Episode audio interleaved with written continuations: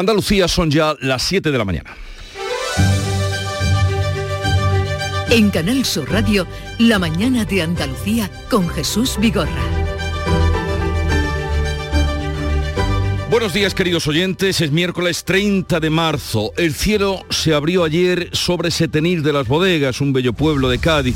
Un río de agua corrió por las calles arrastrando piedras y coches, hundiendo tejados e inundando los bajos de numerosas casas. Ha hecho barza arriba y ha bozado a lo alto del tejado, lo ha hundido todo y ha tirado con todo para adelante. Esto, esto ha sido increíble. Una situación inesperada, la verdad, pues esto no lo esperaba nadie, ha sido una cantidad de agua tremenda en muy poco tiempo y bueno, y, gracias a Dios que el pueblo tiene pendientes y el agua ha podido escurrir un poco. Es un pueblo llano, imagínate. Por lo menos no- vidas humanas y eso, estamos bien, todo, de salud y todo, que es lo importante. ¿eh? Curiosamente un pueblo que en días pasados era noticia por el rodaje de un spot de moda, ahora se ha visto con este despertar de una pesadilla. El alcalde Rafael Vargas solicita ayuda económica urgente y el arreglo que lleva años demandando de unas alcantarillas que pueden aliviar las avenidas de agua. Nosotros pedimos ayuda, yo he contratado ya a dos empresas, a tres empresas, a cuatro empresas de la localidad para que nos echen una mano, gente trabajando y máquinas y esto después hay que pagarlo y, y sobre todo lo que pedimos es una actuación de emergencia en lo que es la zona de la ladera, que es ahí que esas alcantarillas eh, que, que existían desde tiempos inmemoriales pues se vuelvan a activar y puedan evitar que el agua baje en tromba como ha bajado de la zona de las arenas. Precisamente con el alcalde hablaremos, Rafael Vargas, a partir de las 8 de la mañana, a ver cómo despierta el pueblo. Decepcionados y descontentos, los pescadores han vuelto a faenar.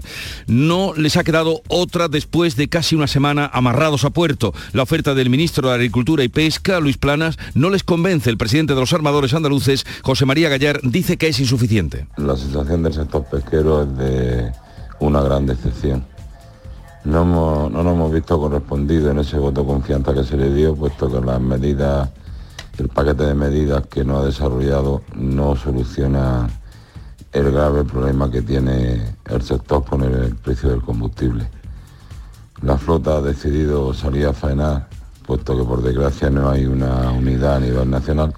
Y hoy estaremos pendientes del Congreso, el Pleno va a ser largo, hay además sesiones de control al Gobierno, el presidente tiene mucho que explicar y desgranar, el cambio de postura con respecto al Sáhara, por ejemplo, y el plan de medidas de choque para hacer frente a las consecuencias de la guerra. Guerra que sigue, sigue en su día número 35, no hay alto el fuego, aunque sí una desescalada militar en Kiev y en, Chern- Chernigov. Rusia se ha comprometido a ir retirando a sus tropas de estos dos enclaves. Estados Unidos desconfía y así lo expresa el portavoz del Pentágono, John Kirby. We believe that this is a repositioning. Creemos que se trata de una reubicación de tropas y no de un repliegue real. Debemos prepararnos para ver una gran ofensiva contra otras zonas de Ucrania. Esto, desde luego, no significa que hayan terminado las amenazas para Kiev. It does not mean that the threat La guerra ha disparado los precios y no tiene visos de mejorar. Dentro de un rato vamos a conocer esta mañana el IPC adelantado de marzo, el coste de la vida. El gobernador del Banco de España, Pablo Hernández de Cos, ya avisa. Los datos de marzo de inflación van a ser particularmente negativos. Se va a producir un nuevo repunte de la inflación, un repunte muy significativo. Con lo que eso significa. En cuanto al tiempo, el penúltimo día del mes nos trae nubes y chubascos en la mitad oriental, en la occidental puede llover algo, pero menos. Máximas en descenso en Almería, Jaén y Granada y sin cambios en el resto de las provincias. Atentos al viento que va a soplar del oeste con fuerza en el estrecho y en el litoral almeriense.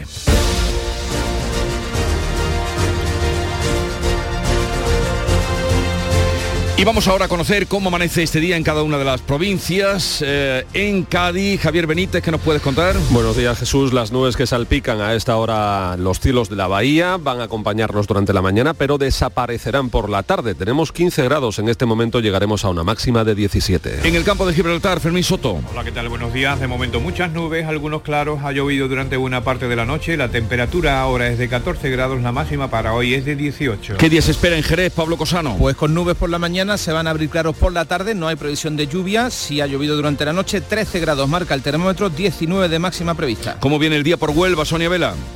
Tenemos cielos nubosos a esta hora y previsión de que caiga algún chubasco en la sierra, sobre todo por la mañana. A esta hora en la capital 11 grados, máxima de 21. ¿Y en Córdoba, Antonio Postigo? Eh, ¿Qué tal? Muy buenas. Pues aquí en, en, Córdoba ahora mismo no llueve, en la provincia tenemos cielos cubiertos, rozamos los 13 grados de temperatura, llegaremos hasta los 19. En Sevilla, Pilar González. Tenemos nubes, la máxima prevista es de 21 grados, ahora tenemos 14 y un aviso en la carretera, un accidente en la A4 entre un camión y un coche causa hasta ahora 2 kilómetros de retenciones a 3 kilómetros de Sevilla, sentido Cádiz, porque el carril izquierdo está ocupado por ambos vehículos. Al menos el accidente no ha tenido graves consecuencias personales. Pues ya están advertidos, eh, precisamente a primeras horas de la mañana nos lo adelantaba un oyente de Canal Sur Radio. Ahora la DGT nos ampliará la información. En Málaga, María Ibáñez.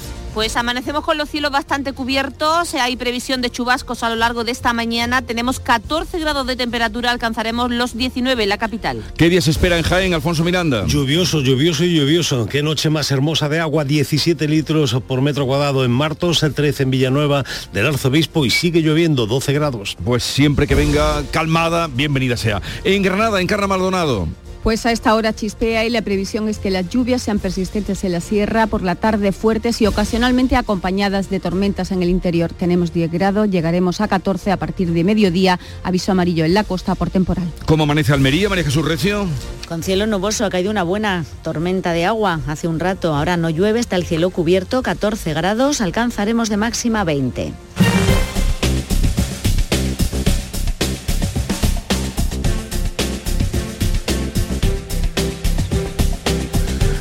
Vamos a conectar con la DGT, como les anunciamos, para saber cuál es el estado de las carreteras. Enrique Marchán, buenos días. Buenos días, a esta hora estamos pendientes de un accidente de salida de Sevilla en la A4, a la altura de Fuente del Rey, que está generando dos kilómetros de retenciones en esa salida de la capital hispalense y provoca el corte del carril derecho, por lo que mucha precaución en esa zona. En el resto de carreteras andaluzas, por el momento se circula con total normalidad, tráfico fluido y cómodo y sin otras retenciones que afecten a la circulación.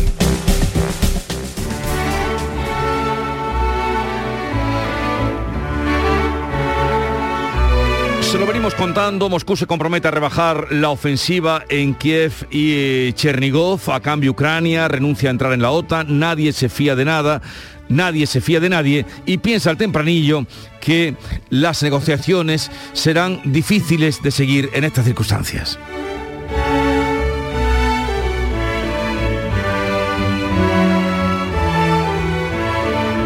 Tempranillo de los negociadores. Ucrania sabe y advierte seria a los negociadores. Rusia te pone veneno donde menos lo supone. Te da un vasito de agua y crees que te socorre. Y el agua lleva la muerte en cuantito que la sorbes. O te da una fruta hermosa como regalo de postre. Y la fruta lleva dentro muerte de varios sabores. Y si te ofrece una mesa, ten cuidado, no la roces que el veneno está en la mesa y por la piel se te corre, y de la piel a la sangre, y de la sangre a la morgue. Con lo ruso ya sabemos, cuidadín con lo que comes, cuidado con lo que bebes, cuidado donde te pones. Si come y bebe, se muere, muere si no bebe y come, como para pedir sitio entre los negociadores. Antonio García Barbeito que volverá al filo de las 10 con los romances perversos.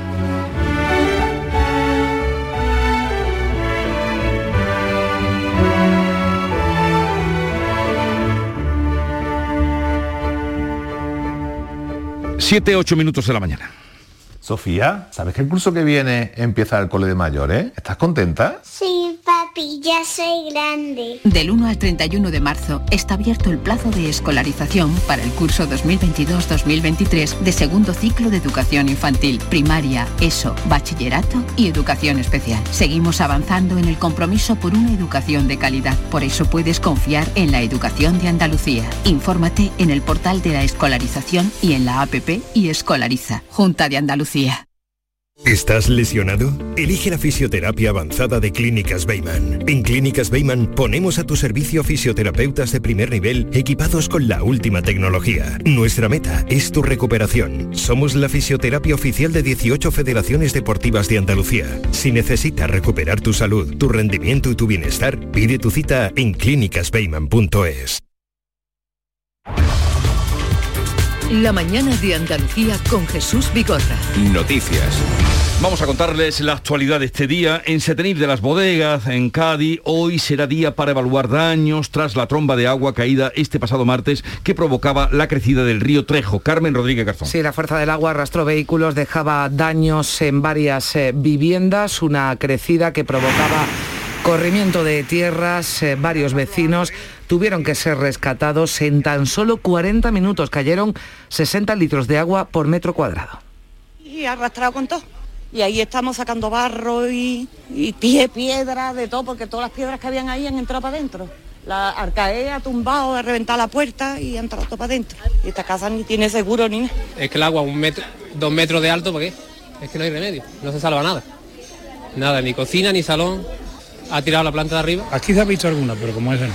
Así explicaban los vecinos lo ocurrido la pasada tarde en Setenil de las Bodegas. Su alcalde, Rafael Vargas, calificaba la situación de desastrosa. Aquí hay una avalancha gigantesca de agua y los daños son cuantiosos y impresionantes. La verdad que, que los servicios de emergencia no sabemos, no saben por dónde van a meter mano porque está, han reventado casas, hay familias que, que, bueno que prácticamente lo han perdido todo y, y estamos ahora mismo valorando los daños.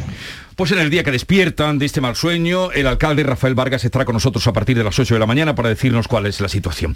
La cara amable de la lluvia es que ha permitido que en algunos casos se dupliquen las reservas de los pantanos. Beatriz Galeano. Es el caso, por ejemplo, de Almería, donde el embalse más beneficiado, el de Cuevas de Almanzora, con un aporte que permite garantizar el riego para más de un año de 7.500 hectáreas de las comunidades de regantes, tanto de Cuevas de Almanzora como de Vera. En la comunidad regante habíamos aplicado una serie de restricciones de agua a nuestros comuneros, que desgraciadamente se las tuvimos que comunicar a primeros de año. Nadie esperaba estas lluvias, han sido maravillosas y creemos que con las dotaciones de agua nuevas que vamos a repartir, la campaña de sandía está garantizada y la campaña de cítrico, del engorde del cítrico y la de la lechuga luego en, en otoño, también va a estar garantizada.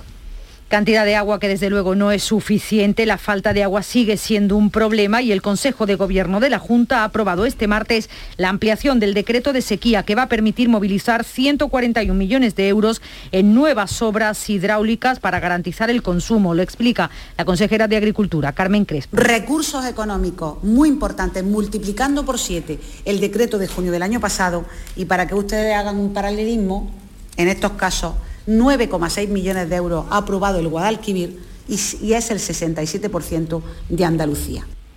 Preocupa también el aumento de casos de COVID a pocos días ya de la Semana Santa. Por ello, la Junta ha publicado una guía de recomendaciones entre las que se incluye el uso de la mascarilla en las aglomeraciones. Olga Moya. También se recomienda a los costaleros y hombres de trono que se hagan un test de antígenos antes de la procesión. Se quiere evitar, como ha ocurrido en Valencia tras las fallas, que tras la Semana Santa se produzca un incremento de casos en la comunidad. El consejero de Presidencia, Elías Bendodo, dice que la prudencia es fundamental. En espacios cerrados, seguro. En espacios abiertos, cuando haya aglomeración de personas, se recomienda el uso de la mascarilla porque estamos viendo en las últimas fechas un crecimiento exponencial del índice de incidencia acumulada y del índice de contagios. Los ciudadanos entienden la recomendación de ponerse la mascarilla en las aglomeraciones, pero más difícil será que la utilicen los costaleros. Lo explicaba Antonio Sánchez, diputado mayor de la Hermandad de San Bernardo de Sevilla. Debajo del paso van sin mascarilla. Los últimos datos de este martes dejan 6.500 positivos en Andalucía en las últimas cuatro jornadas y 23 fallecidos. La tasa está en 319 casos por 100.000 habitantes. Ya hasta el jueves no habrá actualización de cifras. Pero sí que tendremos información de primera mano porque hoy a partir de las 9 de la mañana estará en nuestro programa el consejero de salud Jesús Aguirre.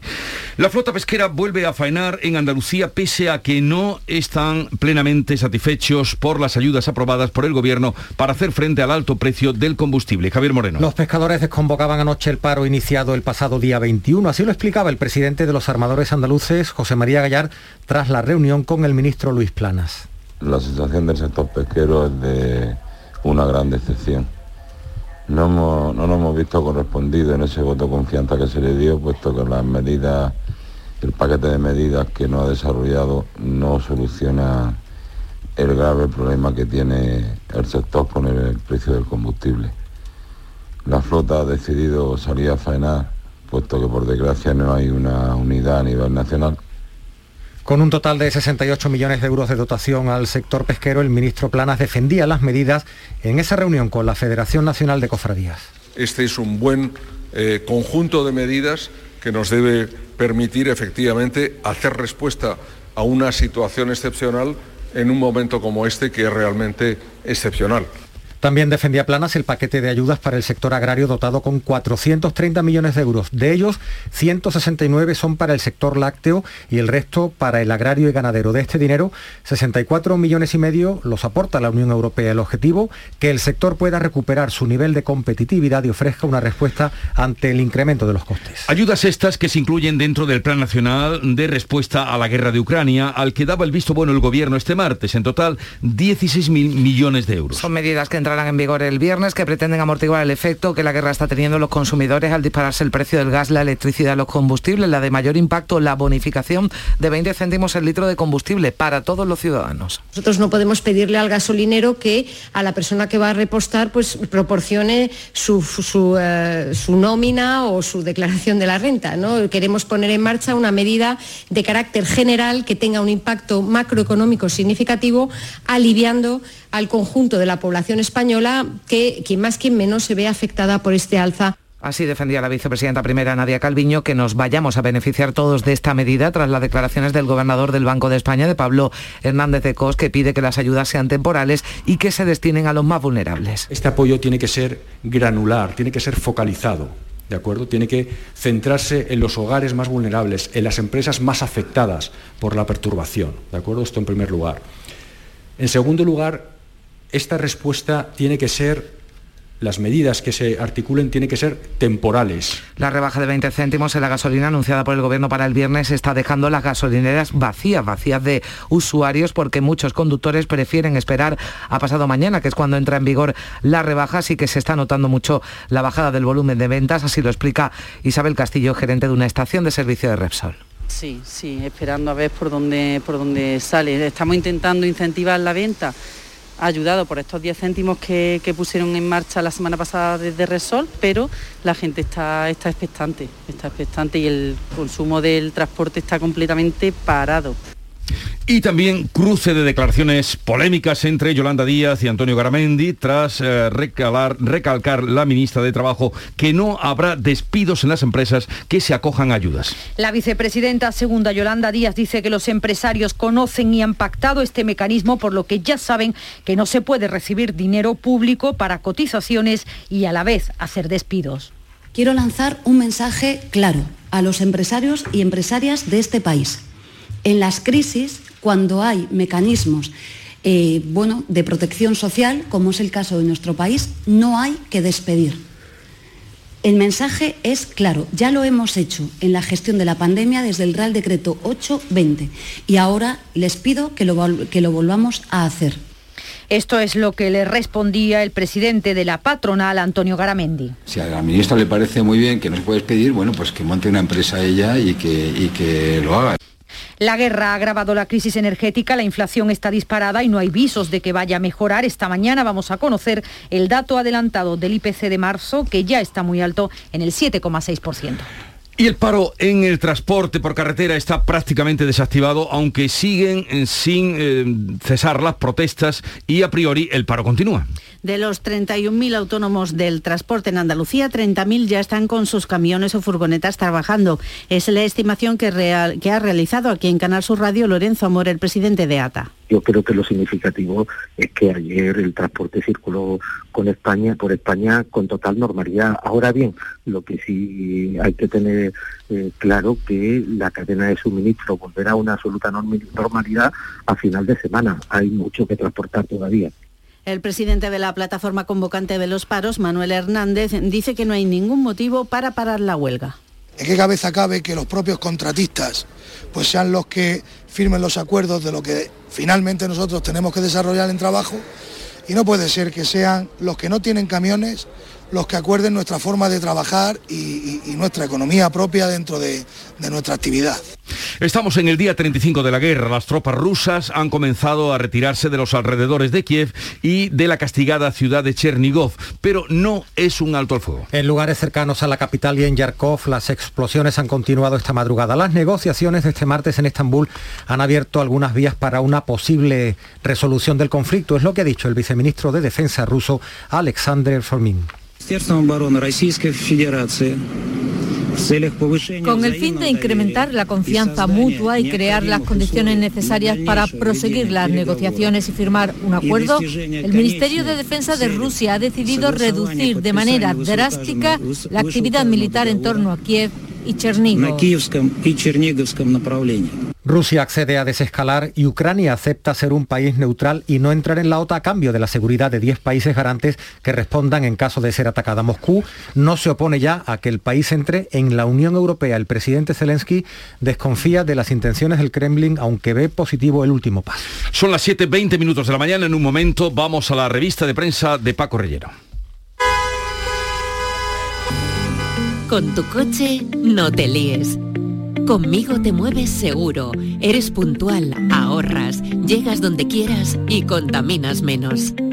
Transporte público de Andalucía, seguro, económico y sostenible. Junta de Andalucía. Cada fin de semana te llevamos a los mejores rincones de Andalucía con Andalucía Nuestra. Los sonidos de cada provincia, su historia, sus tradiciones, su cultura. Descubre una Andalucía hermosa, diferente y única en Andalucía Nuestra.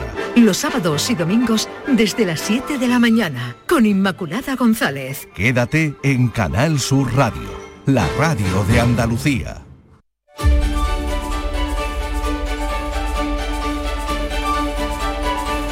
Vamos ya con lo más destacado de la prensa nacional e internacional, porque ya está aquí Paco Rellero. Buenos días, Paco. ¿Qué tal Jesús? Muy buenos días. 721 en ABC Sánchez que interviene los beneficios de las eléctricas para bajar la luz y el gas. El país el gobierno que grabará más los beneficios extra de las eléctricas, el Ejecutivo que se plantea además elevar el canon para la energía hídrica en Infolibre. El gobierno descarta tocar los impuestos para convencer a los populares de Feijó y confía en el apoyo de sus socios al plan de choque. En el mundo destacan que cientos de gasolineras, lo venimos escuchando, suben el precio más de 5 céntimos tras la bonificación de Sánchez. El coste del gasóleo registra su nivel máximo desde el inicio de la guerra de Ucrania hace un mes. El gobierno que acogerá una rebaja media de 6 euros en el recibo de la luz, según destacan en portada en La Vanguardia. En News subrayan que el gobierno quiere atajar una inflación que está desbocada. En el editorial del país dan por buenas las medidas del Ejecutivo de Sánchez para afrontar los tiempos más duros que provoca la invasión rusa. La intensidad de la crisis por la guerra en Ucrania explica las medidas inmediatas y transitorias aprobadas por el Ejecutivo de PSOE y Unidas Podemos, consideran en el país. El editorial del Mundo, Jesús por contra, se titula Moncloa decide, el ciudadano paga. Y en él se destaca que no se entiende la negativa del gobierno a recortar impuestos y a reducir gastos de la propia administración. En voz populi, Feijó aleja el primer pacto con Sánchez, nos ha engañado a la cara y Observatorio Electoral del Confidencial. Sánchez que acusa el desgaste por la crisis, PP y Vox que sumarían ya mayoría absoluta para alcanzar la Moncloa, para alcanzar el gobierno, el PSOE que pierde 11 escaños y 485.000 votos en plena oleada de protestas por la escalada de precios, eh, las diferencias entre el PSOE y los dos partidos de la derecha que se estrechan, separados ahora por menos de cuatro puntos porcentuales. Los eh, resultados los compartimos con los oyentes del Confidencial. El PSOE, eh, que tendría un porcentaje de voto del 25,5%, 102 diputados, pierde 18, el PP 23,6%, 97 diputados, suma 8, Vox 22%, alcanza 80, suma 28 y Unidas Podemos, que se queda con un 10,1%, 25 eh, diputados y pierde 10 escaños. Bueno, pues ahí está la reseña de una encuesta en mitad de la semana, que es poco habitual. Mm, suele ser lunes te quieren llevar la, Te quieren llevar la contraria. Guerra en Europa, día 35, Occidente recela de la promesa de Putin de cesar el asedio a Kiev. Ese es el titular de portada del país, que también destaca las palabras del presidente de Estados Unidos, Joe Biden.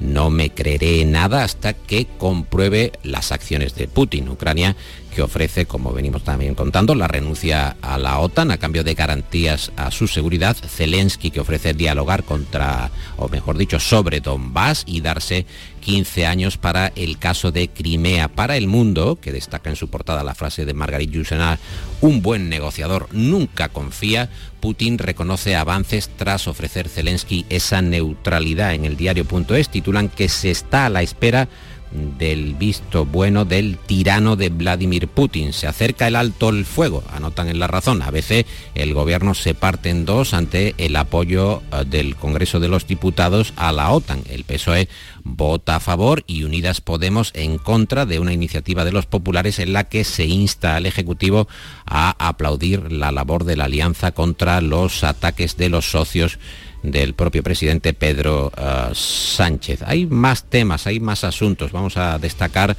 el eh, titular de portada de ABC, en el que eh, vemos a Blinken, el secretario de Estado estadounidense, y al ministro de Exteriores marroquí dándose la mano. Biden se suma a Sánchez y entrega el Sáhara a Marruecos. Según ABC, el actual presidente de los Estados Unidos imita a Trump, enfurece a los demócratas y envía de gira por el Mediterráneo a su secretario de Estado, pero eh, sin pasar por, España. Y, por, España. Y la viñeta de Ricardo en el mundo llena de sarcasmo, un soldado que pregunta a su compañero de tanque en mitad de una batalla en Ucrania, ¿viste el bofetón de Will Smith?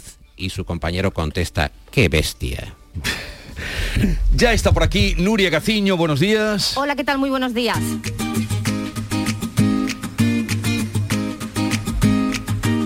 Vitaldent les ofrece este programa.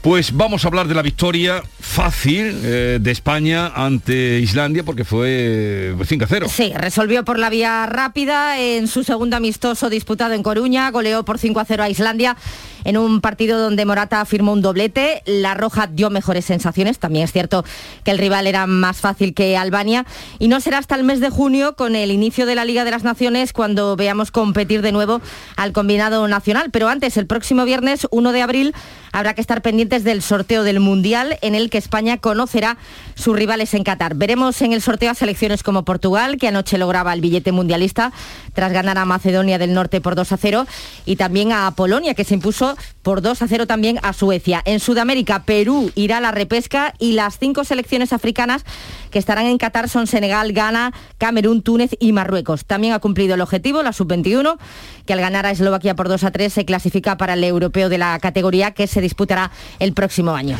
Y nuevo contratiempo para el Sevilla. A la lesión del danés Delaney con su selección se le une ahora el susto que daba Bono en el partido que ayer disputó Marruecos. El guardameta marroquí tuvo que ser sustituido antes del descanso tras darse dos golpes en la cabeza. El primero en el minuto 10, por lo que tuvo que ser vendado, y ya en el 43 se tuvo que marchar sustituido tras sufrir un mareo derivado de un golpe con un rival que minutos antes le había provocado una brecha en la ceja. Ha pasado la noche en observación y vamos a ver cuándo puede volver a Sevilla y si llega para el partido liguero del domingo ante el Barcelona. El que ya ha regresado a su equipo, el Granada, es el albanés Usuni. En el Betis, Edgar ha ampliado contrato hasta el 2025 y en la Liga CB de baloncesto, derrota del COSUR Betis en Tenerife 99 a 97. Se pone muy cuesta arriba la permanencia. Y por cierto, en Miami, auténtico exhibición de Carlos Alcaraz. ¿Mm? Ya está en los cuartos de final, ha hecho un partidazo frente al griego Sisipas este chico con 18 años la que está liando. Bueno, quédate que ahora viene la exhibición de Paco Reyero en el cierre del kiosco. En Vitaldent, este mes, 15% de descuento en tu tratamiento dental. Porque sabemos que tu sonrisa no tiene precio. ¿Cuál? ¿Mi sonrisa? ¿Será la mía? Oye, ¿y la mía? Claro, la vuestra y la de todos. Hacer sonreír a los demás no cuesta tanto. Pide cita en el 900 101 001 y ven a Vitaldent.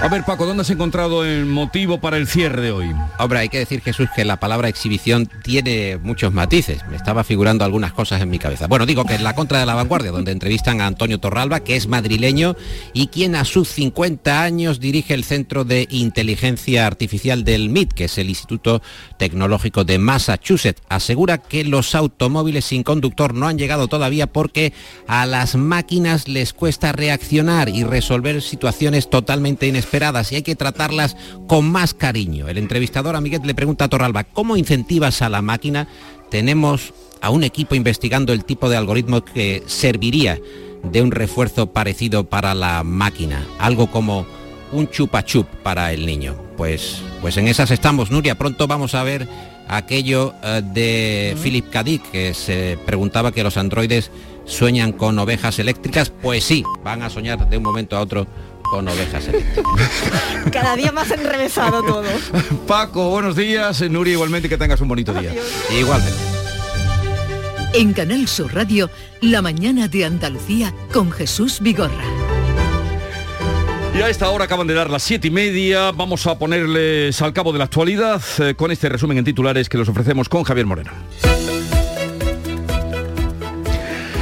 Agua en tromba en Setenir de las bodegas que se recupera de la riada de este martes. 60 litros caídos en 40 minutos han causado daños cuantiosos. Bomberos, protección civil y policía trabajan junto a los vecinos para retirar los lodos y devolver la normalidad al pueblo gaditano. La otra cara del agua, la de su falta, lleva a la Junta a ampliar el decreto de sequía y a movilizar 141 millones de euros. Invertirá 125 millones en regenerar aguas, desaladoras, en hacer sondeos y construcciones hidráulicas que garanticen el consumo, medidas que se suman a las exenciones y bonificaciones para pescadores y agricultores. Test y mascarillas en Semana Santa para costaleros y hombres de trono. Es la recomendación que hace Salud cara a las fiestas de primavera sin perder de vista que la incidencia ha vuelto a subir. La hace extensiva al público en general en las aglomeraciones y por descontado también en interiores. La flota pesquera vuelve a faenar, pescadores y armadores están descontentos y decepcionados por no haber encontrado la respuesta que esperaban del ministro de Agricultura y Pesca. Luis Planas ha ofrecido 68 millones en ayudas, exoneraciones de tasas y el aplazamiento de las cuotas a la seguridad social, medidas que no convencen al sector que las ve insuficientes. El transporte por carretera se recupera, el 94% de los camioneros están trabajando. El paro se mantiene, cumple 17 días, pero el seguimiento es menor y desigual. En Cádiz, una nueva marcha lenta ha colapsado el tráfico rodado este martes. Pedro Sánchez va a explicar hoy en el Congreso el cambio de postura sobre el Sáhara Occidental y el plan para encarar las consecuencias económicas de la guerra. El presidente desgranará las medidas, la bonificación de 20 céntimos por litro en los combustibles, el tope del 2% a la subida del alquiler y el veto a los despidos por la crisis energética si la empresa recibe ayudas públicas. Moscú se compromete a rebajar la ofensiva en Kiev y Chernigov. A cambio, Ucrania renuncia a entrar en la OTAN siempre que haya un compromiso internacional que garantice su seguridad. Es el resultado de la quinta ronda de conversaciones entre las partes. Se ha celebrado en Estambul. Putin se mantiene inflexible en el asedio a la ciudad de Mariupol. El Congreso da luz verde a la proposición del Partido Popular y Ciudadanos de ampliar la prisión permanente revisable en dos supuestos más. La pena se podrá aplicar también a asesinos reincidentes y a quienes oculten el cadáver de las víctimas. El PSOE ha votado a favor y Unidas Podemos en contra. La demanda de Corina Larsen contra el rey Juan Carlos sigue adelante en Gran Bretaña. El juez reitera que el emérito no goza de inmunidad en ese país, pero dada la complejidad del caso le permite presentar un recurso a la Corte de Apelación. O sea que entre unas cosas y otras nos podemos ir mmm, hasta finales del próximo año en este asunto. Y vamos ahora a conocer eh, o recordar el tiempo para hoy. Pues para hoy Jesús, los cielos van a estar nubosos o cubiertos con chubascos que serán más intensos por la tarde en la mitad oriental de Andalucía, donde pueden ser localmente fuertes o persistentes e ir ocasionalmente acompañados de tormentas. En el tercio occidental, las precipitaciones ya van a ser poco probables y los cielos quedarán poco nubosos por la tarde. Vientos de componente oeste con intervalos fuertes y con rachas ocasionalmente muy fuertes en el estrecho y también en el litoral de la provincia de Almería. Pues en un momento nos vamos con Paco Vocero, que hoy lo tenemos además en los estudios centrales de La Cartuja para dar cuenta de las claves económicas. Paco, buenos días. Buenos días. Javier, ¿conoces a Paco? ¿Lo conocías? no, todo un placer, lo saludo. Igualmente, un placer. Pues este es el... Nos hemos escuchado durante meses a través de, la, de las ondas del micrófono, pero nada, Paco, encantadísimo Igualmente, de por aquí. encantado Pues, de estar aquí. hoy está aquí para dar su lección de economía como cada día. Y de no romper la mística de la radio, como me decía el otro día una persona que me vio por primera vez en persona, se rompió la mística, pero encantado de conocerte. No te creo. Que la tarjeta Mastercard profesional de Cajamar no tiene comisión de emisión y además te bonifica con 50 euros en tu primera compra de ese importe o superior durante febrero y marzo. Como lo oyes, solicítala antes del 31 de marzo y date prisa que vuelan. Es solo para las primeras 900 contrataciones. Tarjeta emitida por Cajamar Caja Rural. Más información en nuestra web y oficinas. Es real, se llama Mastercard Profesional.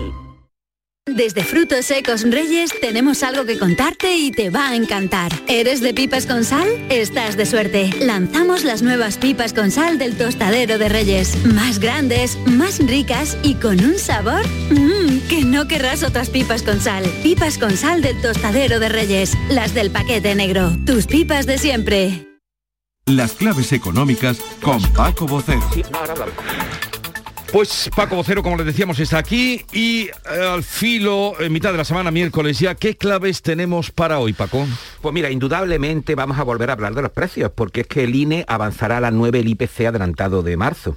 Como estamos viendo, la inmensa mayoría de las claves diarias de la economía están referenciadas a los precios. Fíjate la cantidad de titulares que incluso hay hoy y a su evolución. Así que, además, cada 15 días, cuando se conocen los datos oficiales preliminares como hoy y después los confirmados, la agenda se centra en ellos. Mira, como recordamos una vez más, en febrero el IPC alcanzó el 7,6%, un punto y medio por encima de enero, y el subyacente, que es la tasa realmente preocupante, el 3%. Si atendemos a los grupos que más elevaron los precios dentro del índice el mes pasado, destacaban los que más ponderan a la hora de elaborarlo, es decir, los de mayor peso. Por ejemplo, el grupo de vivienda, que ojo, también incluye el gas, la electricidad y otros combustibles, subió un 25% anual. El de transportes, que incluye la compra de vehículos, los carburantes o los servicios públicos de transporte un 12,8 y el de alimentación un 5,6, destacando la subida de las legumbres y hortalizas y la leche, queso y huevos, que por cierto bajaron en 2021, y del pan y de los cereales. Pues se lo contaremos a las 9, pero ya Hernández de Cosa hablaba ayer de que va a subir, y tú también, de que va, de que va a subir. Exactamente. veremos cómo queda hoy ese dato. Exactamente, así es. Vamos a ver qué primeros efectos han tenido tanto la guerra como el, el paro del transporte en el índice, eh, cosa que no obstante vamos a poder imaginar el IPC general. Eh, y ya veremos cómo ha ido el subyacente, que es donde nos debemos fijar. Y sí, como bien dice y has comentado antes, Hernández de Cosa advirtió ayer que el dato será particularmente negativo. En una intervención pública, el gobernador dijo que la guerra en Ucrania está generando una especie de shock energético, algo que de cualquier forma ya sabíamos, junto a un incremento de la incertidumbre en todos los canales y consecuentemente tendremos hoy un repunte de la inflación muy significativo. Eh, miedo nos da hasta dónde puede llegar. Por cierto, el viernes también tendremos datos de inflación de la eurozona y habrá que estar muy atentos a su evolución y a las declaraciones que hagan luego los miembros del BCE mirando de nuevo a los tipos de interés. Si atendemos a las mismas de Hernández de Cos de ayer, contextualizando en el territorio europeo, el dato, el dato del viernes de eurozona será igualmente negativo. Bueno, y aparte de eso, que ya tú anuncias que la cosa no pinta bien, ¿qué más eh, temas tenemos para hoy o a los que estar pendientes? Bueno, nos gustaría dar buenas noticias, como tú comprenderás, ¿no? Pero mira, ya que estamos en la eurozona, hoy se publican varios indicadores importantes de confianza. Por una parte, el de clima empresarial, junto al de los servicios y la industria, y el de confianza de los consumidores europeos, ambos de también. Se esperan variaciones importantes por el efecto de la guerra. De hecho, los datos preliminares que se adelantaron la semana pasada de, del índice de, de confianza del consumidor arrojó una caída de 10 puntos. Y es que el indicador que se mantiene en negativo desde mediados de 2018 obtuvo o, va, o, posiblemente obtenga su peor resultado desde mayo de 2020, en plena primera hora de la pandemia de coronavirus. Y finalmente, pues mira, un pequeño detalle al otro lado del Atlántico, que no es menor. Hoy se van a conocer los resultados del PIB estadounidense del primer trimestre. Veremos cómo ha comenzado el año porque en 2021 creció un 5,7, que fue el mejor dato desde el 84, y ahí tenemos a la presión de los tipos de interés también en Estados Unidos. Y has oído las declaraciones, la polémica cruzada entre Garamendi y la superministra presidenta Yolanda Díaz. Evidentemente, evidentemente. Es que em, hay determinadas cuestiones en las cuales eh, se roza claramente el intervencionismo en determinados momentos. Eh, Garamendi tiene, yo en mi opinión, tiene bastante razón a la hora de decir a la ministra, bueno, Pongo ministra, usted pongo usted una empresa. Y la ministra también debía de ser consciente de que hay determinados momentos y determinados casos, casuísticas. Es evidente que la pandemia fue una casuística muy importante y es evidente ahora, pero hay también determinadas cuestiones que desconciertan muchísimo. Y esta es evidentemente una de ellas. Una cosa es la protección de los trabajadores, que es absolutamente fundamental, de eso nadie lo duda. Y otra cosa es cruzar determinadas líneas que son muy intervencionistas. Paco Vocero, ya sabes cuánto, con qué atención esperamos eh, tu crónica de cada día y hoy mm, más felices de estar aquí contigo. Igual, un abrazo. Igualmente, hasta mañana. en un momento vamos con otras noticias de Andalucía. En Canal Sur Radio, por tu salud, responde siempre a tus dudas. ¿Sabías que la salud bucodental puede estar relacionada con la salud cardiovascular, con la diabetes, con la osteoporosis y con otras enfermedades? La boca es una ventana a la salud general de las personas y hoy conocemos mejor esta relación con los mejores especialistas en directo. Envíanos tus consultas desde ya en una nota de voz al 616-135-135. 616-135-135. por tu salud. De lunes a viernes, desde las 6 de la tarde, con Enrique Jesús Moreno. Súmate a Canal Sur Radio, la radio de Andalucía.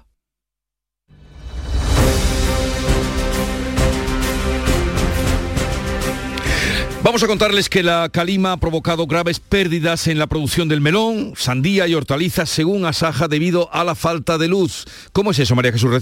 Pues la calima, además de barro, ha dejado esas consecuencias, esa falta de luz. Las abejas, por ejemplo, son muy sensibles a la poca luminosidad y han provocado que en plena producción de melón y sandía baje la polinización y las frutas no cuajen. Asaja habla de un 25% menos de sandías, incluso más en algunas fincas. Retrasos también a la hora de entregar el producto a los mercados. Y no solo estas frutas, también se han visto afectadas hortalizas como calabacino pepino, otro 50% de reducción en la producción según Asaja, el tomate por exceso de humedad en la comarca de Níjar y hasta las plantas al aire libre de lechuga o coliflor.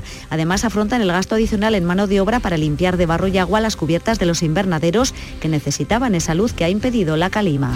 En Cádiz se ha presentado el plan Romero Caminos de Cádiz. Las hermandades del Rocío cruzarán por bajo de guía el 31 de mayo y el 1 de junio en su camino de ida. Se usarán drones y dispositivos GPS para seguir y localizar las caravanas rocieras. Javier Benítez. Regresan los caminos de Cádiz tras dos años y efectivamente el 31 de mayo y el 1 de junio veremos esa estampa clásica de las hermandades cruzando por la desembocadura del Guadalquivir hacia el Coto de Doñana. Eso sí, con algunas novedades como teléfono satélite, drones, GPS y el sistema AML para saber en todo momento dónde se encuentra cada hermandad y poder comunicar con ellas. Y otra novedad es la recuperación del camino tradicional que va de Sanlúcar a la aldea del Rocío, atravesando el Coto y pasando por la zona de la plancha, por donde no se pasaba hace años y que era una antigua reivindicación de las hermandades gaditanas. El PP denuncia que el Ayuntamiento de Granada gasta 600.000 euros en un autobús eléctrico que solo funciona a media jornada porque no hay infraestructura de carga en Carra Maldonado y eso en el mejor de los casos porque si circula por cuestas va cargado con la calefacción activa, se agota antes. El Partido Popular afirma que solo dispone de un único punto de recarga y que tarda 10 horas en completar esa carga. Lamenta que se mantenga una flota de autobuses antigua y contaminante en vez de apostar por modelos híbridos que son más baratos. El equipo de gobierno justifica que todavía está de pruebas y que funciona todo el día y se carga por la noche. La Asociación Guardia Civiles eh, pide a Interior que dote a los agentes con pistolas láser o pistolas eléctricas a raíz del incidente que ha ocurrido en el Rincón de la Victoria. María Ibáñez desde la asociación que el Ministerio de Interior debe proporcionar a los agentes con estas pistolas eléctricas y formarles en su manejo. En todo caso, si no de forma individual, sí permitir que cada patrulla la lleve consigo como dotación en los vehículos. La reiterada petición llega tras lo ocurrido este lunes noche en el Paseo Marítimo de Rincón de la Victoria. Vamos a recordarlo cuando un agente de la Guardia Civil tuvo que disparar en la pierna a un presunto maltratador que amenazaba a los agentes con dos armas blancas cuando iba a ser detenido. Por cierto, este hombre de 56 años continúa grave ingresado en el regional con heridas en la pierna por el disparo y también en el cuello y abdomen tras autolesionarse. El Paseo del Vial de Córdoba será escenario este fin de semana de la construcción de la bandera de Ucrania más grande que se ha realizado en España. Estará hecha con globos. Antonio Postigo. Una iniciativa que ha partido de una de las ucranianas residentes en la ciudad y que más ha luchado para ayudar a su pueblo desde que Rusia invadió su país. Es Ana Kostiuk, que ya conocemos por su activismo humanitario con los refugiados en la guerra de, su país. El fin de semana, por ejemplo, juraba bandera eh, española, un acto civil que había en el centro de la capital cordobesa. La escuchamos. Tengo muchos amigos globeros y se ha puesto contacto conmigo diciendo que quiere hacer algo bonito para Ucrania y me proponen hacer una bandera gigante hecha de globo de Ucrania. Entonces le dije, si lo hacemos eso, quiero que sea en Córdoba y la más grande, con 10.000 globos que pretenden utilizar porque su actividad profesional es la de globera.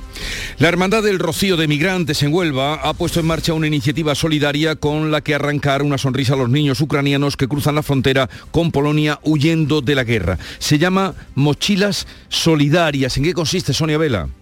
Pues hasta el 6 de abril en la Casa Hermandad de Emigrantes todo el que lo desee puede colaborar con esta campaña entregando una pequeña mochila como nos explica Pepe Garrido, presidente de la Hermandad. Estamos hablando de niños de entre 2, 3 años hasta los 7, 8, 8 años.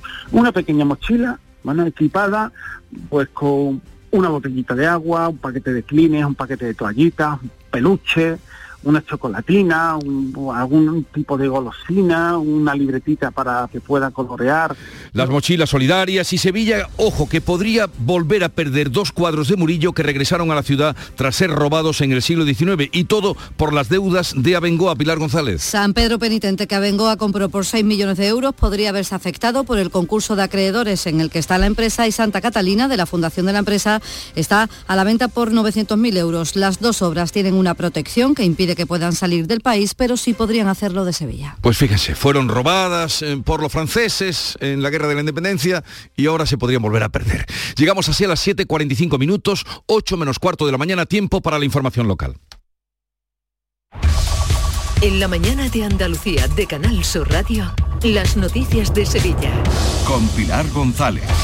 Hola, buenos días. Son ya tres los kilómetros de retenciones que hay en la A4 a la altura de Bellavista, en Fuenterrey, por un accidente entre un camión y un turismo. El coche sigue ocupando un carril en sentido Cádiz, pero se va a retirar en breve. En la entrada a Sevilla hay retenciones de cuatro kilómetros por la A49, uno por el patrocinio, dos por la autovía de Utrera, uno por la de Coria y uno también por la de Mairena. En el interior de la ciudad, tráfico intenso en la entrada por el Alamillo, Avenida Juan Pablo II, Avenida de Andalucía, en Torneo, sentido Barqueta y en la Ronda Urbana Norte en ambos sentidos a la altura de San Lázaro. En cuanto al tiempo, hoy tenemos nubes, puede llover más en el sureste de la provincia, viento del oeste y las temperaturas suben ligeramente. La máxima prevista es de 18 grados en Morón, 20 en Écija y Lebrija y 21 en Sevilla. A esta hora 14 grados en la capital. Mari Carmen, no te líes. Si te vas a comprar un coche, cómprate un Driveris. Hazme caso. Son coches de segunda mano, pero muy bien revisados. Los puedes financiar y tienen un buen precio. Y si hubiera un problema, siempre responden. ¿Qué más quieres? Mari Carmen, Driveris, que son vehículos de ocasión de verdad. Driveris.es, entra ya.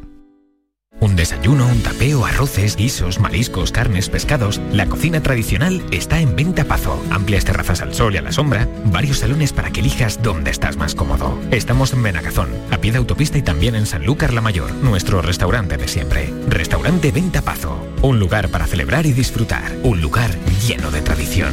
Venta Pazo. En Canal Sur Radio, las noticias de Sevilla.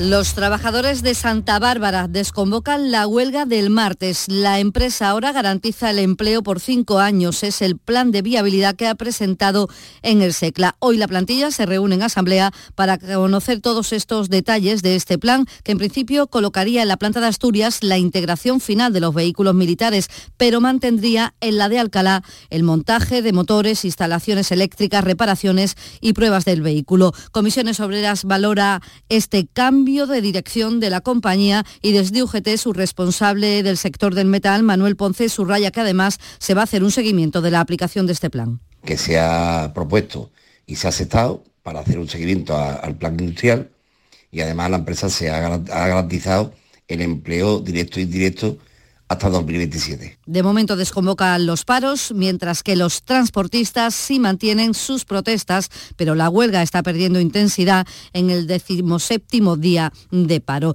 Y dos cuadros de Murillo que se exponen en el Hospital de los Venerables y que regresaron a Sevilla tras ser robado por el Mariscal Sol del ejército de Napoleón podrían ser vendidos. Uno es San Pedro Penitente, que Abengoa compró por 6 millones de euros y que puede verse afectado por el concurso de acreedores en el que está la empresa. El otro, Santa Catalina, de la Fundación, que quiere ahora venderlo por 900.000 euros. El presidente de la Comisión de Bienes Muebles de la Junta de Andalucía, Benito Navarrete, admite que la Junta puede hacer valer en ambos casos el derecho de tanteo, pero pide también la colaboración del Ayuntamiento y del Estado. Junta de Andalucía puede hacer mucho para evitar que la obra se venda y sobre todo para evitar que la obra sea sacada de ese. Compromiso político es clave aquí, ¿eh? de verdad, esencial. El político, el ciudadano y también el de los medios de comunicación, que han sido precisamente los que han alertado. Las dos obras tienen una protección que impide que puedan salir del país, pero sí podrían hacerlo de Sevilla. En cuanto al COVID, ocho personas han muerto en los últimos cuatro días. Los contagios suman 977. La tasa sube desde el viernes 11 puntos y vuelve a superar los 200 casos por 100.000 habitantes. En concreto, 209. La Junta de Andalucía, como sabe, ha publicado las recomendaciones para la Semana Santa. Los costaleros tendrían que hacerse un test 24 horas antes de meterse bajo el paso, que se recomienda ventilar con frecuencia, mascarillas mascarillas en el interior y fuera cuando haya aglomeraciones. Se le pide a los ayuntamientos que incrementen la frecuencia de los transportes públicos y a los músicos les aconseja usar mascarillas siempre que puedan hacerlo. Claro, en la calle hay opiniones para todo. Veré pasos con mi mascarilla y, y nada más. Yo creo que hay que salir ya un poquito y... Sí, sí, mucha preocupación, porque todo esto está subiendo y entonces se ha demostrado que en Valencia, con después de la falla, ha aumentado. Yo creo que no me la voy a poner. Porque entre el antifaz, la mascarilla, yo creo que es un poco, creo que va a ser un poco agobio. Debajo del paso van sin mascarilla. Y el director del llamador de Canal Sur Radio, Fran López de Paz, ha sido reconocido con el premio de periodismo Fernando Carrasco, un galardón que otorga el Consejo de Hermandades de Sevilla. Hablando ahora de la feria. Los caseteros se han reunido para afrontar dos de los problemas que planean sobre ella, la falta de personal para llevar los bares de las casetas y la reforma laboral que entra en vigor el viernes y que impide alargar las jornadas de trabajo. Desde el ayuntamiento, el delegado de Fiestas Mayores, Juan Carlos Cabrera, insiste en que es posible el acuerdo para no llegar a la huelga de los encargados de los bares que tengo esperanza, esperanza porque hay una oportunidad de mercado, porque sabemos todo lo que significa la feria desde el punto de vista de ingresos y de creación de empleo y además ya nos va llegando algo de que efectivamente hay una tendencia a que prácticamente la totalidad eh, cuando llegue la fecha estén perfectamente atendidas. ¿no? Y continúa el montaje mientras tanto de las casetas con una particularidad en sus techos para combatir el COVID. Se trata de un sombrerillo que permitirá mejorar la ventilación. Nos lo ha contado un operario. Se suele poner la parte de, de atrás, que es donde está la cocina y los baños. Eso lleva ahora otro tordo por encima, que lo que hace el tordo es, para cuando llueva, que el agua corra para un lado y para otro, pero a la misma vez permite que salga el aire para que esté la caseta ventilada. La empresa granadina Brazalit ha creado una pulsera para pagar y entrar en las casetas de la feria. Su nombre es La Pulse y permitirá controlar el aforo de cada caseta y abonar las consumiciones de forma rápida y segura. De momento, 15 casetas adoptan el sistema que ya funciona en otras ferias como la de Málaga, Jerez o Granada. Antonio Palomares es de la empresa y nos ha contado sus ventajas permite tener un control en vivo eh, total de cuánto se vende, qué productos se venden, incluso qué camarero vende más que el otro, socios de las casetas, pues tienen eh, un control eh, completo de lo que van consumiendo y el casetero eh, sabe pues su stock y todo lo que vende en tiempo real. 7 de la mañana y casi 52 minutos. La sombra, la sombra vendo. Don Manuel Hidalgo, responsable de ventas de Tordos Quitasol, nos informa. En esta época del año podemos instalar con comodidad todo tipo de tordos y carpas en todos los modelos y sistemas, tordos con motor y tordos automáticos. Pero eso saldrá carísimo. Ese es un error, José Antonio. Estamos con precios en promoción y con facilidades de pago. No me digo más. Llámenos al 954 33 29 88. Recuerde, 954 33 29 88 y olvídese de aquello ya tan lejano de... Leopoldo, échame el tordo. Y pase a la modernidad, a... Corrito, dale al botoncito. Tordos y carpas quitasol, la sombra de Sevilla. La sombra, la sombra... Las noticias de Sevilla.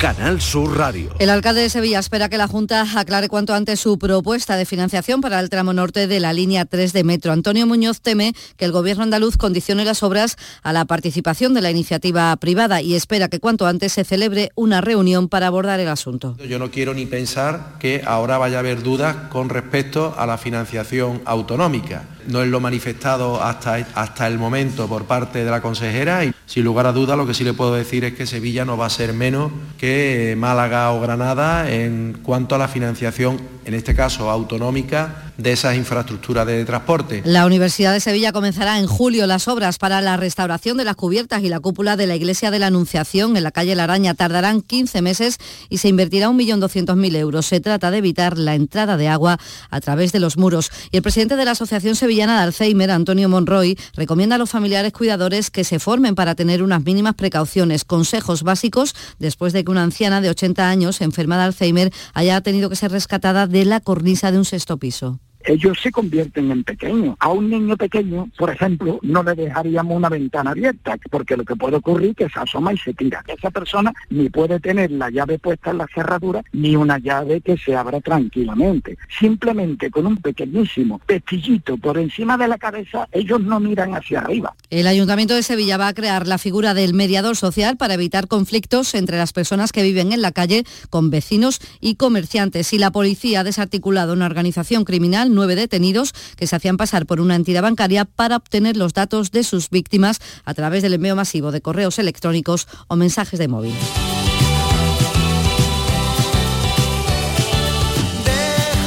Los secretos actuarán este verano en junio en el Estadio Guadalquivir junto al río. Uno de ellos también actuará Ecos del Rocío, el Canijo de Jerez, en un nuevo festival de la provincia. Se llamará, se llama ya, Cuando el río suena, en Corea.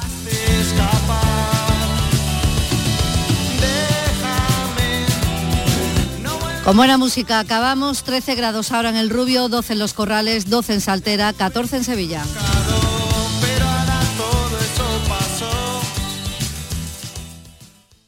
Escuchas La mañana de Andalucía con Jesús Vigorra, Canal Sur Radio.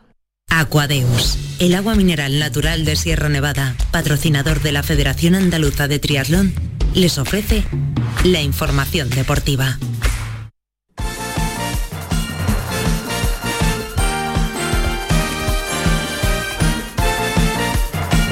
Son las 8 menos 5 minutos, eh, tiempo ya para el deporte aquí en Canal Sur Radio con Nuria Gaciño. La Nuria, ¿qué tal? Muy buenos días. Muy buenos días.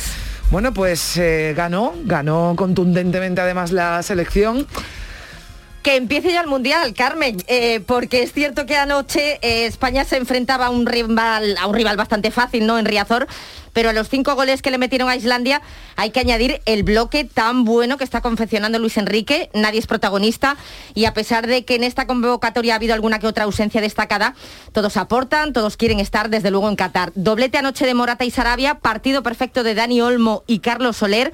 Como bien apunta Luis Enrique, hay futuro en la selección. El futuro es esperanzador, ahora vendrán cuatro partidos en junio interesantes contra rivales de un nivel superior y un nivel que nos va a poner a prueba y, con muchos ganas de que lleguen esos días. Bueno, pues eh, con esa victoria contundente ante Islandia, también victoria eh, frente a Albania, mm, ¿tenemos algo más claro que va a pasar con Luis Enrique? La gran pregunta, la pregunta del millón. Pues sigue la situación exactamente igual que ayer, cuando escuchábamos decir al seleccionador que para el Mundial iba a estar seguro, pero mucho nos tememos que cada vez que haya concentración de la selección española se le va a preguntar por su continuidad a Luis Enrique. Máxime cuando no ha firmado todavía, algo que la Federación Española querría ya y máxime cuando su nombre empieza a sonar para algún que otro banquillo, como por ejemplo el del Manchester United. Es por ello que esta vez le preguntaban en televisión española. No hay nada que firmar. Yo estoy aquí tan a gusto que es que no hace falta firmar nada. Y me consta que los que eh, dirigen la federación estén igual de contentos que yo, con lo cual es ridículo firmar nada cuando todo fluye. Cuando hay flow no necesitamos firmar contratos, no valen para nada. Bueno, me da a mí que a la federación el flow solo no. le vale. Bueno, como no firma, como no firma o no desvela si va a seguir o no, en la federación ya se han puesto manos a la obra y habrían empezado a hablar con Marcelino, el actual entrenador del Atleti de Bilbao, otro asturiano. Eh, habrá que ir tanteando, ¿no? O, o, hablando con alguien, pues, pues si Luis Enrique al final se marcha. De momento va a estar este viernes, mm, muy pendiente del sorteo del Mundial. A partir de las 5 de la tarde España va a conocer sus rivales en Qatar. En ese sorteo también estarán las últimas selecciones que han logrado el pase, como por ejemplo Portugal, que anoche lograba el billete mundialista tras ganar a Macedonia del Norte por 2 a 0, y Polonia, que se impuso también por 2 a 0 a Suecia. En Sudamérica, Perú se ha metido en la repesca y las cinco selecciones africanas que estarán en Qatar son Senegal, Ghana, Camerún, Túnez y Marruecos. Faltan por disputarse varios partidos de la CONCACAF, donde Canadá va a ir seguro uh -huh. al Mundial, Estados Unidos y México ya lo tienen casi casi, y con la sub-21, que también estábamos pendientes ayer de lo que hicieran, de lo que hiciera la rojita en este caso, ha cumplido también el objetivo, ha ganado Eslovaquia por 2 a 3 y se clasifica para el europeo. Y tenemos una semana en la que poco a poco van a ir incorporándose los internacionales. Si contábamos que Delany, el danés, mm. eh, llega lesionado a, al Sevilla, Otro susto el que daba ayer Bono, el portero de Marruecos, en ese partido que disputaban frente a mm, la República Democrática del Congo. El guardameta marroquí tuvo que ser sustituido antes del descanso tras darse dos golpes en la cabeza ha estado en observación esta noche y vamos a ver cuándo llega a Sevilla y si está disponible. ¿no? pues, eh, hombre, al Sevilla esto le viene mal porque ya tenía lesionados, eh, ausencias por, la, por sus compromisos con las selecciones y por delante tiene un partido importantísimo con un rival directo como el Barça. No es desde luego normal lo del Sevilla este año con las lesiones, así que Lopetegui eh, va a tener que volver a calentarse la cabeza para la próxima jornada. El que ha regresado ya se ha incorporado con su equipo, con el Granada, ha sido el albanés Usuni. En el Betis Edgar, ampliado contrato hasta el 2025, otra renovación más en el conjunto verde y blanco, cuyo equipo de baloncesto, el COSUR Betis, ha vuelto a caer en la Liga CB de baloncesto, derrota en Tenerife 99 a 97 y se complica muchísimo la permanencia. Bueno, pues Nuria, hasta aquí el deporte. Gracias, llegamos a las 8. Aquadeus, ahora más cerca de ti, procedente del manantial Sierra Nevada, un agua excepcional en sabor, de mineralización débil que nace en tu región. Aquadeus Sierra Nevada es ideal para hidratar a toda la familia y no olvides tirar tu botella al contenedor amarillo. Aquadeus, fuente de vida, ahora también en Andalucía.